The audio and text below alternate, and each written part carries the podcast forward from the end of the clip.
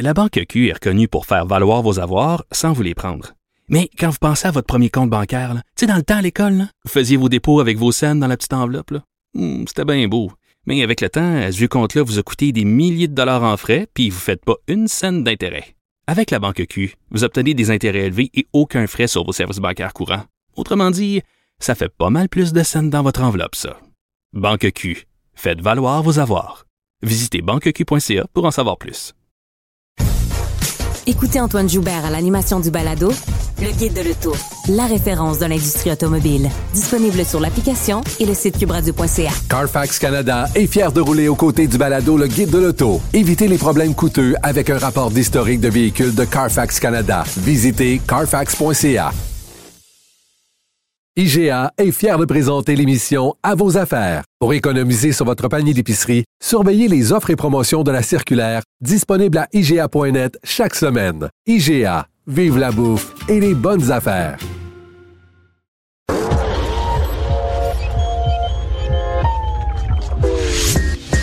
Savoir et comprendre les plus récentes nouvelles qui nous touchent. Tout savoir en 24 minutes. Bienvenue à Tout savoir en 24 minutes. Bonjour Mario. Bonjour. Alors qu'on pensait que peut-être qu'aujourd'hui serait la journée de la session parlementaire où on allait changer de sujet, parler de construction, de réforme, de projet de loi, ben non. On est revenu sur le sujet, première heure ce matin, du financement populaire des partis politiques et la CAQ qui est embourbée. Et on est revenu, on est revenu parce que le premier ministre lui-même a fait un point de presse puis il a Ben voilà. annoncé, il a annoncé une bombe. Oui, il a dit que la CAQ, pour l'avenir rapproché, va renoncer à tout financement populaire, donc tout financement qui ne vient pas là, des poches de l'État, comme c'est le cas pour à peu près tous les partis Donc, politiques. Plus de dons, plus de souper, cocktail, déjeuner au bin, plus de carte de membre. Ben, en fait, il dit qu'il va y avoir de ça, là, des soupers cocktails ici et ça, puis ça va être l'occasion de rencontrer des ministres, mais là, ça va être correct parce que Ça va être gratuit. a- ça va être gratuit. Et c'est, comme tu le dis, ben, une bombe qui a été lancée comme ça là, par la coalition Avenir Québec. Déjà hier, le premier ministre qui avait réagi, on pensait peut-être qu'il qui allait là en, en bon poker appeler le bluff de ses adversaires politiques en disant ben oui si c'est ça que vous voulez on va arrêter le financement politique public mais non Finalement, ça a l'air que c'est appliqué puis que c'est appliqué directement. Et du côté des oppositions aujourd'hui, ben on crie à la diversion. Mario, est-ce que c'était à droite de faire ça ce matin? Ben, je, vais commenter en plusieurs temps. Je vais commencer par sur la, la- la- la forme, l'événement auquel on a assisté ce matin. C'est une réaction à chaud à une situation pas si grave que ça. Je comprends que ça fait deux jours qu'on en parle, mais en politique, là, tu sais, je veux dire. euh, C'est une tempête dans un verre d'eau. Vraiment. Parce que c'est quelque chose de pas vraiment grave. Que l'opposition a réussi à créer, qu'il faut donner à Vincent Marissal à Québec solidaire, à créer une excitation dans, dans les journalistes. Dans le public, ben, personne ne parlait de ça, là. Où les gens, c'était une curiosité. Ah ouais, la CAQ, les ministres. Mais c'était rien. Puis, il n'y a pas, y a pas personne, personne qui demandait la démission de trois ministres. Il n'y avait rien, là. Et donc, ce matin, tu réagis à ça. Mais là, excuse-moi, c'est ce que j'appelle, moi, en langage politique, une décision structurelle. En d'autres termes, pour des années à venir, ton parti politique n'est plus le même, il recueillera plus de fonds, euh, pourra plus avoir l'occasion, parce que chez ils disent qu'ils vont faire des soupers pareils, mais c'est pas vrai. là. Il reste les, les- ces, de fonds. Là. Moi, je faisais mon souper annuel de mes militants dans le comté. Les gens payaient, mais j'avais 250 personnes. C'était la réunion dans l'année où il y avait le plus d'adéquistes de, de mon Ouais. parti dans la même salle. C'est si important. C'était ben crucial. là, c'est que tu vois ton monde, tu leur parles, je faisais le tour des tables, je leur serrais la main. Donc oui, on ramassait des fonds. À un moment donné, l'argent, il n'y a pas juste ça. Oui, faut les, les gens sont pas fous, ils savent. Faire une campagne électorale, ça va prendre de l'argent, ils viennent pour ça. Mais ils viennent aussi, ils sont contents de voir leur monde, de se voir entre eux, de voir le, le député, le chef, appelle ça. Donc là, la CAQ prend une décision structurelle qui transforme le parti, transforme d'une certaine façon sa vision de la loi électorale. Tu dis, OK, ils ont-tu décidé ça en une nuit? Pas de congrès, pas de discussion avec les membres. Ouais, puis ça amène aussi à la réflexion. Est-ce que parce que c'était pas un sujet dont on parlait au moment où la coalition Avenir Québec a tenu son congrès il y a, il y a peu de temps, mais c'était pas un sujet du tout. Fait Ça n'a peut, jamais été abordé. on Fait peut là, comprendre qu'ils en ont pas parlé Après ça, mais là, il faut voir le résultat. Là, la CAQ devient un parti qui est à 100 pour qui va être à 100 parce que François Legault a été clair là-dessus. Le seul argent qu'il va accepter, c'est la subvention du directeur général des élections. Ça, c'est la loi. Depuis qu'ils ont baissé les contributions politiques à 100 pièces par personne limite, ben là, c'est sûr que les partis avaient plus d'argent. Fait qu'ils ont augmenté beaucoup la subvention. là. Ils ont augmenté énormément la subvention annuelle qui vient de l'État. Donc là, la subvention, c'est un montant, c'est une dizaine de millions, un peu plus, quelque chose de même. Fait que Ouais. là, la CAQ ont eu 41% des votes. Fait qu'ils ont 4,7 millions par année de subventions de l'État, de subventions du directeur général des élections. Puis du côté de François Legault, on dit que c'était à peu près un million là, de financement populaire, là, si on peut Qui utiliser ce mot-là, qui ramassait. Fait que là, ils l'ont plus, donc là, ils vont se contenter. Mais tu comprends que ça devient... Tu dis, OK, donc là, dorénavant, on a un parti politique au pouvoir au Québec qui vit 100% au crochet de l'État. Qui ramasse plus une scène par lui-même, qui vit juste avec de l'argent public. Oui. Ben, je dis pas que c'est grave, c'est ça la loi. Je dis juste, excuse-moi dans mes mots, mais c'est bizarre. Ouais, puis prendre cette décision-là comme ça le matin, alors que on s'entend, la coalition Avenir Québec aurait pu mettre de l'avant, par exemple, la réforme du travail, de la Ça- construction. Ça, c'est l'autre affaire. La semaine passée, M. Legault dit, moi, je veux plus de distraction. Bon. si on est dans un monde sans distraction, je suis 1000% de ton bord. La nouvelle aujourd'hui, on va en parler dans un instant, c'est la réforme de la construction. Bon, moi, je dois dire, je suis particulièrement favorable à cette réforme-là. Je pense qu'il faut assouplir les règles de la construction. Les règles syndicales sont trop contraignantes. Euh, ça pourrait baisser les coûts de la construction, encore plus accélérer les projets. C'est tout ce qu'on a besoin dans cette période où il y a beaucoup de travaux à faire, de maisons, de logements à construire. Donc moi, si je suis François Legault aujourd'hui, puis que je, je respecte ma parole de la semaine passée que je veux pas de distraction, je me mets un casse blanc de construction sur la tête, j'en mets un à mon ministre Jean Boulet, puis on s'en va faire une conférence de presse, les deux pieds sur un chantier, tu comprends? Oui. Puis là, on annonce notre affaire, puis c'est construction, construction, construction. Oui, la coalition Avenir Québec va de l'avant. mais là, là, la- dans la journée d'aujourd'hui, c'est quoi la distraction? C'est François Legault lui-même. Ben, c'est la nouvelle économique forte, c'est l'annonce sur la construction. La distraction qui est venue foquer l'annonce, excuse-moi le verbe, c'est l'affaire sur le financement politique qui n'a pas rapport.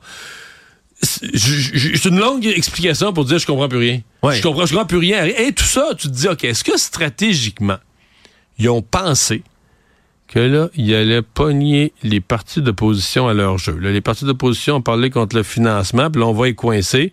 Parce que lui, il a dit, moi, je renonce au financement et je demande aux partis d'opposition de faire la même chose. Mais il faut comprendre que si, si on fait ça, mais le parti au pouvoir va toujours avoir Plus d'argent, oui. plus d'argent Mais, mais de toute façon, autres les autres partis ont dit, Non. ben non. Nous autres, on continue. On- vous autres, vous avez eu des problèmes de financement. Nous autres, on n'en a pas. Puis on, on fait nos affaires, puis on continue. Fait que là, ça fait plout. Fait que demain matin, il y a la CAQ qui, a promis, qui ramasse plus d'argent, qui ramasse un million de moins. Les autres vont continuer. La, la seule et unique chose, c'est que là, je pense entre autres au PQ, il y a Québec solidaire, là, ceux qui ont fait un spectacle avec ça cette semaine. Eux, là, il faut qu'ils soient là, plus blancs que blancs que blancs dans leurs Oui. activités. Il faut plus qu'ils parlent le mot on a invité quelqu'un, vous pourrez le rencontrer. Je sais même plus quel mot ils peuvent employer. pour- C'est la seule chose. Ça les met dans une position extrêmement précaire sur la façon dont ils font leurs événements parce que s'ils se font pogner là, tu comprends, la trappe à souris va leur péter ses doigts. Mais outre ça, aujourd'hui, journée, à mon avis, journée horrible pour, euh, pour François Legault et la CAQ encore. Ouais, c'était c'était complexe. Puis là, je t'ai entendu parler. Tu utilises un mot F pour parler de l'annonce? Ça veut dire que l'annonce, je vais répéter, on a fucké l'annonce. Ben, t'es Sur pas la tout- construction. Ben, t'es pas tout seul à avoir utilisé même des termes anglophones euh, forts pour décrire ce genre de choses-là. Parce qu'au moment où M. Legault était en plus en train d'expliquer justement que son parti voulait rien qu'on aille à se reprocher, qu'elle allait couper tout ce financement populaire-là, ben, il a répondu, après ça en anglais, on peut écouter un peu sa réponse. One thing I cannot accept it is that we put in question my integrity. Shit. Le mot en S, Mario, qui a été prononcé. Donc, Moi, j'ai pas trouvé ça grave. Non, mais dans son visage, ça valait la peine quand même. Je voulais Mais le on dirait souligner. que dans notre langue seconde, un gros mot dans notre langue seconde, c'est un demi-gros mot. Puis, dans l'ensemble de sa journée, pour moi, c'est une bien petite affaire. Tout savoir en 24 minutes. Mais parlons-en de ce dossier qui aurait dû être le premier des nouvelles aujourd'hui, la réforme de la construction lancée par la coalition Avenir Québec. Le ministre, le ministre Jean Boulet qui déposait aujourd'hui, le ministre du Travail, là, cette réforme. Entre autres, là, les principaux points, ça va modifier l'embauche régionale des travailleurs. Parce qu'en ce moment, quand tu veux embaucher dans une région, faut que tu prennes un certain quota de travailleurs qui viennent de la région en question. Le problème, c'est quand tu t'en vas construire dans des régions très éloignées ou encore quand tu as des projets de construction comme des futurs barrages qu'on veut faire avec Hydro-Québec, c'est parce que c'est pas une dizaine ou une quinzaine de travailleurs que ça va te prendre, c'est des centaines, des milliers. Et donc, ben, on veut décloisonner tout ça un peu, alléger les critères aussi d'accessibilité pour les à, travailleurs. permettre à l'entrepreneur d'amener avec lui davantage de ses travailleurs. Oui, Pas des que- grands centres, par exemple. Exactement. C'est aussi vrai à l'inverse. Hein. Un travailleur des régions pour venir travailler en ville aussi. C'est que Oui. les gens, les, les- les entreprises de construction peuvent traîner une plus grande partie de leur main-d'œuvre avec eux, plutôt que d'être forcés de ce qu'ils appellent de piger dans le bassin régional. Oui, parce que pour l'instant, les conventions collectives protègent les travailleurs comme ça. Tu es obligé d'aller chercher des gens dans le bassin régional. Et là, ben, ça va entrer au terme des conventions collectives qui sont actuellement en vigueur, qui viennent à échéance dans un an. Donc, on va pouvoir avoir cette modification-là quand même assez vite. Merci. L'autre dossier, c'est celui de la levée des barrières entre les métiers. Parce qu'en ce moment, c'est quelque chose qui a été beaucoup dénoncé, là, tant sur des chantiers là, énormes que des chantiers résidentiels, par exemple. Le fait que t'es tu dois attendre constamment pour un corps de métier puis un autre pour réaliser des travaux. par exemple, en ce moment, la toiture d'un triplex qui serait en train d'être faite, on pourrait la faire par un couvreur sans avoir l'aide d'un charpentier avec des conditions bien évidemment, mais les deux seront pas obligés d'être là complètement en même temps pour faire une tâche, ce qui était euh, quelque chose qui alourdissait beaucoup les chantiers. Par contre, reste qu'il y a des métiers là, très spécialisés, Il y, a des métiers où tu peux pas vraiment mettre n'importe qui. Je, voyais grutier là. Opérateur de grue, ouais, mécanicien d'ascenseur aussi, tu sais, c'est le genre de, de, job que dire, tu veux pas. peux pas dire au peintre ou au plâtrier, va donc, on va donc euh, taponner après la grue un peu, là, puis il échappe, il échappe quelque chose de 4 tonnes sur la tête des passants, là, non. Ouais, voilà, donc on a quand même une espèce de d'immunité, si on veut, sur ces rôles-là, mais c'est, euh, comme tu disais tantôt, quelque chose qui était attendu beaucoup, entre autres, par les entrepreneurs en construction. Mais il va y avoir quand même certains éléments qui vont peut-être venir plaire aux syndicats aussi, là, eux qui voulaient, par exemple, négocier des conventions collectives, des ajustements de salaire de manière rétroactive. En ce moment, c'est impossible. On ouvre la porte de ce côté-là, du, du côté du ministre Boulay. Ouais, donc on va voir, mais je pense quand même que les syndicats globalement vont être contre la loi. Euh, l'aspect régional, l'aspect décloisonnement, la loi quand même est écrite à une époque là, où les syndicats avaient une énorme influence énorme. Je suis pas sûr que j'en massé avec tu te dis. Euh, Gargantuesque. Oui, oui, oui. Écoute, les syndicats tenaient le crayon des ministres du Travail à une époque. Là. Ça fait que ou sinon, euh, le monde avait peur d'eux, puis des grèves, puis des saccages de chantier. Fait pour toutes ces raisons-là, tu dis, OK, à ce si tu veux ramener le balancier un peu, forcément que les syndicats seront risquent d'être pas contents. Actualité. La Société des transports de Montréal, la STM, avait déjà annoncé dans son budget pour 2024, qui a été présenté en décembre dernier, devoir couper des postes. Là, on faisait un objectif de réduction de dépenses d'à peu près 36 millions de dollars. Et voilà que la suppression salariale qui avait été annoncée, là, soit 4% de plus, là, qui venait s'ajouter au 1% déjà fait, donc 5% de la masse salariale, ben aujourd'hui, ça a été confirmé. Le coup près qui est tombé, c'est 180 postes qui vont être abolis à la STM. Par contre, on parle quand même là, de 70% de ces postes-là qui étaient vacants, donc qui n'étaient pas comblés encore, qui seront donc pas renouvelés. Sais ce que ça veut dire? dire qu'on aurait pu couper plus. Mais bon, c'est moi qui parle, mais en même temps... Euh, c'est ça. Là. Euh, les sociétés de transport en commun font d'énormes déficits. Depuis des années, c'est des organismes qui dépensent beaucoup, qui ont tendance à faire des déficits. Puis là, ben, la situation financière précaire les force à, à gérer plus serré je trouve ça malheureux pour les gens qui perdent leur emploi. C'est jamais drôle, mais en même temps, je suis obligé de dire, ben c'est ça. C'est ça, les, des, sociétés publiques devenues trop bureaucratisées, trop grosses au fil des années, doivent revoir leurs dépenses. C'est ça. Des changements qui pourraient peut-être s'avérer nécessaires. Puis du côté de Marie-Claude Léonard, qui est la directrice générale de la STM, qui faisait l'annonce aujourd'hui, ben il y avait un peu de cette lucidité-là, là, si tu veux, Mario. Là. Elle dit que la c'est des suppressions qui vont pas affecter l'offre de service du tout, du moins pour cette année. Puis elle dit que là-dedans, ça va être quand même un levier pour re-questionner la manière de travailler. C'est sûr que quand, ah. quand tu te ramasses avec une plus petite équipe, tu es obligé de travailler peut-être puis te rendre compte que ben, il y a peut-être des postes qui se dédoublaient quelque part dans ton organisation. Donc, le coup est tombé à la STM. On a vu ça souvent là, dans les grosses bureaucraties, qu'on est capable de couper un certain pourcentage des emplois, puis le lendemain matin, les services sur le terrain, t'en rends pas compte pantoute. Là. Tout savoir en 24 minutes. Du côté fédéral, le gouvernement de Justin Trudeau a annoncé aujourd'hui le report à 2027 de l'expansion qui était attendue de l'aide médicale à mourir pour les personnes qui souffrent de troubles mentaux. On prétexte aujourd'hui que c'est une préparation du système qui doit se faire, que les systèmes sont pas prêts. Et le ministre fédéral de la Santé, le monsieur Mark Holland, qui disait aujourd'hui que c'est ses homologues provinciaux qui lui ont demandé de reporter ça. Donc, 2027, euh, pourquoi? Ben, c'est quand même loin. Puis il y a certains sénateurs qui, il y en a qui étaient tout d'abord contre cet élargissement de l'aide médicale à mourir pour les troubles mentaux, mais il y a quand même deux autres sénateurs qui, eux, aujourd'hui, ont dénoncé en disant ben, c'est un jeu politique. C'est pas vraiment un report qui est lié avec le système. Euh, Ouais, c'est sûr que c'est un dossier chaud. C'est sûr que c'est un dossier chaud C'est un quand dossier, même. à mon avis, où il n'y a pas de consensus de société, il n'y a pas de consensus entre les médecins. Il y a une expertise, il y a des médecins qui disent oui, il existe des maladies mentales tellement chroniques que des gens, depuis, mettons, plus d'une décennie. Mais moi, je trouve qu'on est sur un terrain. Si on n'accepte pas ce qu'on appelle le suicide assisté, on est sur un terrain qui, autant sur le reste, là, c'était pas l'unanimité mais tu avais un consensus social. Je trouve que quand tu arrives sur les troubles mentaux, c'est beaucoup plus euh, c'est beaucoup plus flou là, qu'il y, a un vrai consensus. J'entends beaucoup de gens qui sont mal à l'aise avec ça, des médecins. Donc c'est pour ça que moi je vois une sagesse leur porter ça de quelques années. euh. Ouais, même après Puis- une puis- future puis- élection aussi. Moi, ouais, mais, mais, aussi, euh, je veux dire, en matière d'aide médicale à mourir, ou- je veux dire, euh, ça se pourrait qu'on dise aussi pour un tel type de situation, ben on va juste pas là. On, tu sais, c'est pas comme si c'est quelque chose qu'on élargit puis c'est une obligation, un devoir. là. on a un calendrier avec un devoir d'élargir, d'élargir, d'élargir, d'élargir. On l'élargit, on le rend disponible. Présentement, on semble avoir trouvé pas loin d'un équilibre. Là, il restait ce cas des troubles mentaux. On se rend compte qu'il n'y a pas de consensus, mais peut-être qu'un jour, on va aussi dire, bon, ben ça, euh, non, c'est c'est pas, c'est pas le genre de cas. Ou encore, peut-être, on va restreindre encore une sous-catégorie. Mais moi, je, je, je pars pas dans l'idée, autant j'étais pour ça au départ, mais je pars pas dans l'idée qu'on a comme un, c'est comme une affaire où on a une obligation. Une là, liste de toutes sortes de puis cas il faut lesquels- l'élargir, puis on est obligé de dire oui. Un jour ou l'autre, il faudra dire oui à tel, tel, tel groupe. Non, il n'y a, pas- y a pas un tel agenda. Là. Savoir et comprendre, tout savoir en 24 minutes.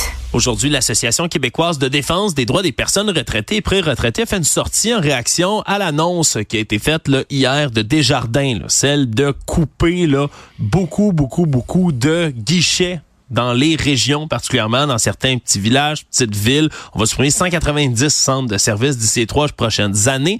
Et là, ben, du côté de cette association-là, on dénonce le fait que ben il y a beaucoup de gens, de personnes âgées qui étaient ceux qui utilisaient le plus ces guichets automatiques, les comptoirs, mais qui risquent d'en souffrir et demandent à l'institution financière québécoise de mettre l'accent sur de l'aide pour les personnes âgées, là, de mettre vraiment l'emphase, par exemple, sur le site, ben avoir des guides, des gens prêts, disposés à aider. Parce que j'ai parlé au porte-parole aujourd'hui, par une ligne téléphonique là, fa- facilement accessible avec du monde à l'autre bout. Là, euh, Oui, parce qu'on on- comprend des jardins de vouloir moderniser leurs services. Là. Les comptoirs caissiers ils l'ont dit eux-mêmes, c'est 1% des utilisateurs qui prennent Non, ça? attention. C'est 1 Des transactions, Des transactions. Puis moi, quand j'ai entendu ça, sur le coup, j'ai dit c'est vraiment pas beaucoup 1% des transactions, mais tu sais, moi, puis les chiffres, là, ça m'a comme resté dans la tête. À un moment donné, j'ai dit non, non, non, non. C'est sûrement plus, c'est sûrement un plus grand pourcentage des utilisateurs parce que, tu sais, entre toi et moi, là, le petit couple de personnes âgées de 80 ans, Probablement qu'ils font peu de transactions. Tu sais, dans le fond, ils sont Ouais. plus, ils sont plus sur le marché financier à transférer de l'argent d'une place puis à l'autre, puis en ramener. Non, c'est ça. Sors là de la bourse, puis ramène-le ici, puis paye ici, puis paye ça. Ils ont pas de chèque de paye qui rentre Non, tout non, non, le ils temps. n'ont pas de chèque puis- de paye, puis ils n'ont pas huit enfants. Tu sais, tout ce qu'ils ont essentiellement, c'est le loyer ou quelque chose du genre. Des fois, c'est leur maison à payer, même pas le loyer, c'est 4,50. Fait que C'est peu de transactions, mais je veux dire, ils sont des clients. Ils, dans certains cas, ils ont eu leur argent toute leur vie à la Caisse des Jardins. Ils ont fait vivre le mouvement des Jardins. Euh, mais tu sais, dans le fond, ce sont deux personnes, ce sont deux clients, tu sais, le couple, Oui. avec un très petit nombre de transactions. Fait qu'un pour cent des transactions, ce serait plus qu'on pense. C'est ça. Probablement que ça représente un plus grand pourcentage des clients parce que les clients qui font beaucoup, beaucoup de transactions, c'est sûr qu'eux sont en ligne. là. Tu sais, de nos jours, tu fais ça avec ton sel. Quelqu'un qui fait plusieurs transactions par jour, tout ça, il va pas au comptoir. Oui, puis moins de gens vont au guichet parce que l'argent aussi, c'est quelque On chose qui- qui- qu'on utilise de moins en moins. Mais reste qu'il y a des gens qui l'utilisent encore, puis c'est la même chose avec les guichets, c'est la même chose avec certaines personnes. Donc, c'est quand même un bémol intéressant qui a été fait aujourd'hui. Moi, j'ai un oncle qui est décédé il y a, quel- il y a pas si longtemps, quelques années, puis j'ai réalisé au décès qu'il n'y avait pas de carte de crédit. Ouais, puis- et ça existe encore. fonctionnait là. avec de l'argent comptant, un petit peu de carte de guichet au besoin, mais sa carte de guichet au besoin avec son NIP. Puis il faisait ses petits détails, il, vivait seul, puis il vivait avec ça, il s'arrangeait, il payait toutes ses affaires avec ça, des chèques, son loyer, des chèques. Je vais te le dire, moi aussi, euh, qui utilise encore beaucoup, beaucoup, beaucoup l'argent comptant puis refuse d'utiliser les autres mo- moyens de paiement en ligne? Les mouvements complotistes, Mario.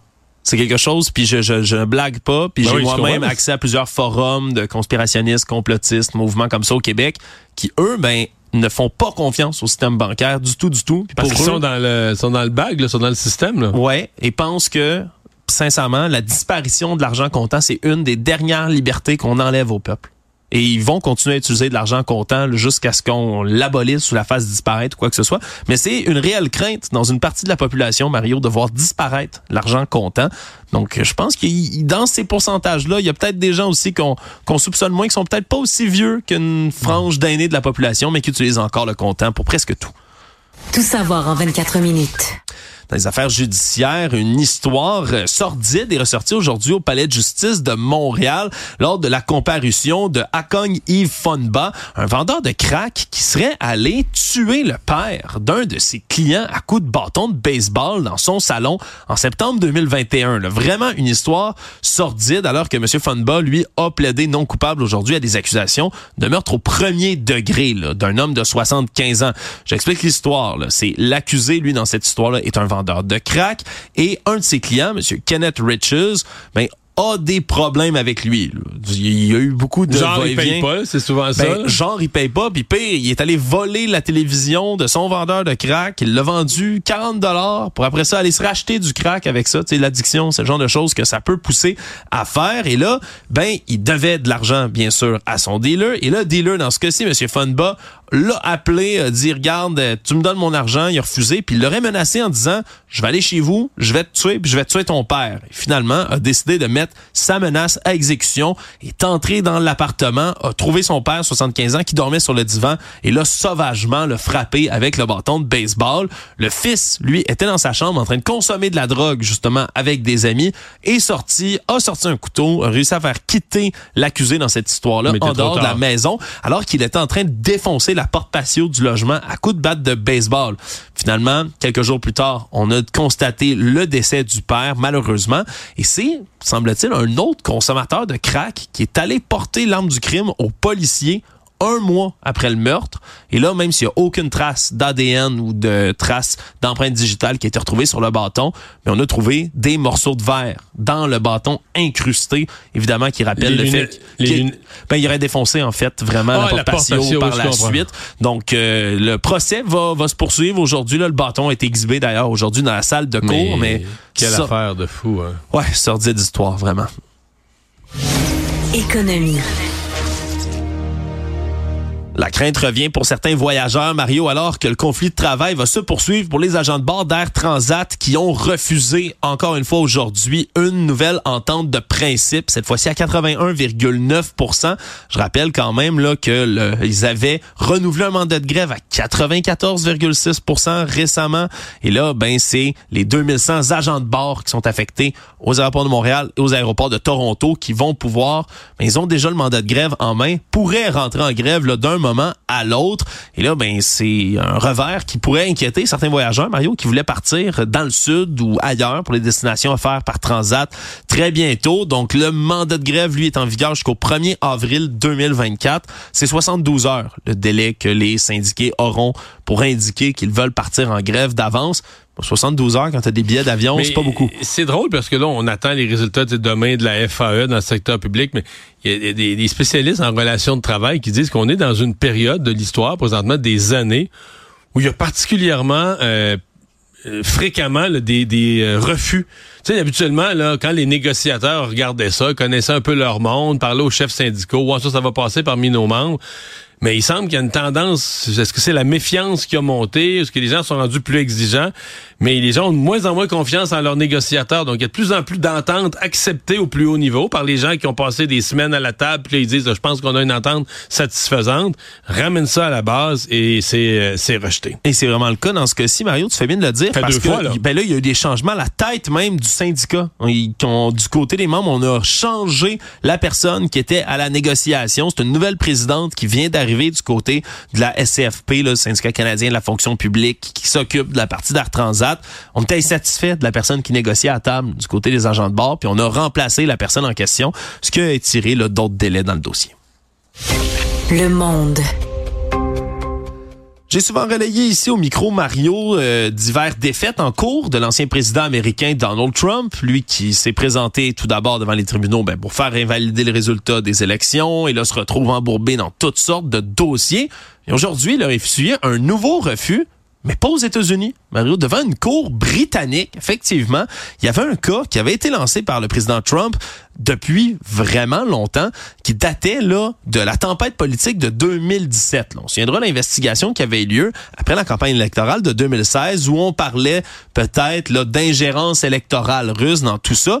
Mais à cette époque-là, il y a un ancien agent espion britannique, M. Christopher Steele, qui avait donné un rapport aux démocrates sur les liens supposés qu'aurait eu M. Trump avec la Russie. On se souviendra, c'était ça, là, les fameuses vidéos qui ont jamais été vues ou consultées par la suite. On aurait vu l'ancien président Trump être avec des prostituées à Moscou, dans une orgie à Saint-Pétersbourg. Ça avait fait beaucoup de tollé à l'époque. Et M. Trump, lui, avait intenté une action contre la société de renseignement privé qui engageait l'agent. Et aujourd'hui, ben, ça a été complètement refusé. La juge en charge du dossier a dit que M. Trump était probablement plus investi à laver une réputation que véritablement présenter des arguments convaincants pour aller poursuivre et avoir une indemnisation pour préjudice moral envers l'espion. Surtout que le rapport, le fait qu'il a été publié au grand public, ben c'est pas du ressort de l'agence de renseignement, semble-t-il. Donc une autre défaite en cours, sûrement moins importante, celle-là, mais quand même, était au Royaume-Uni. Mais on n'a pas les vidéos.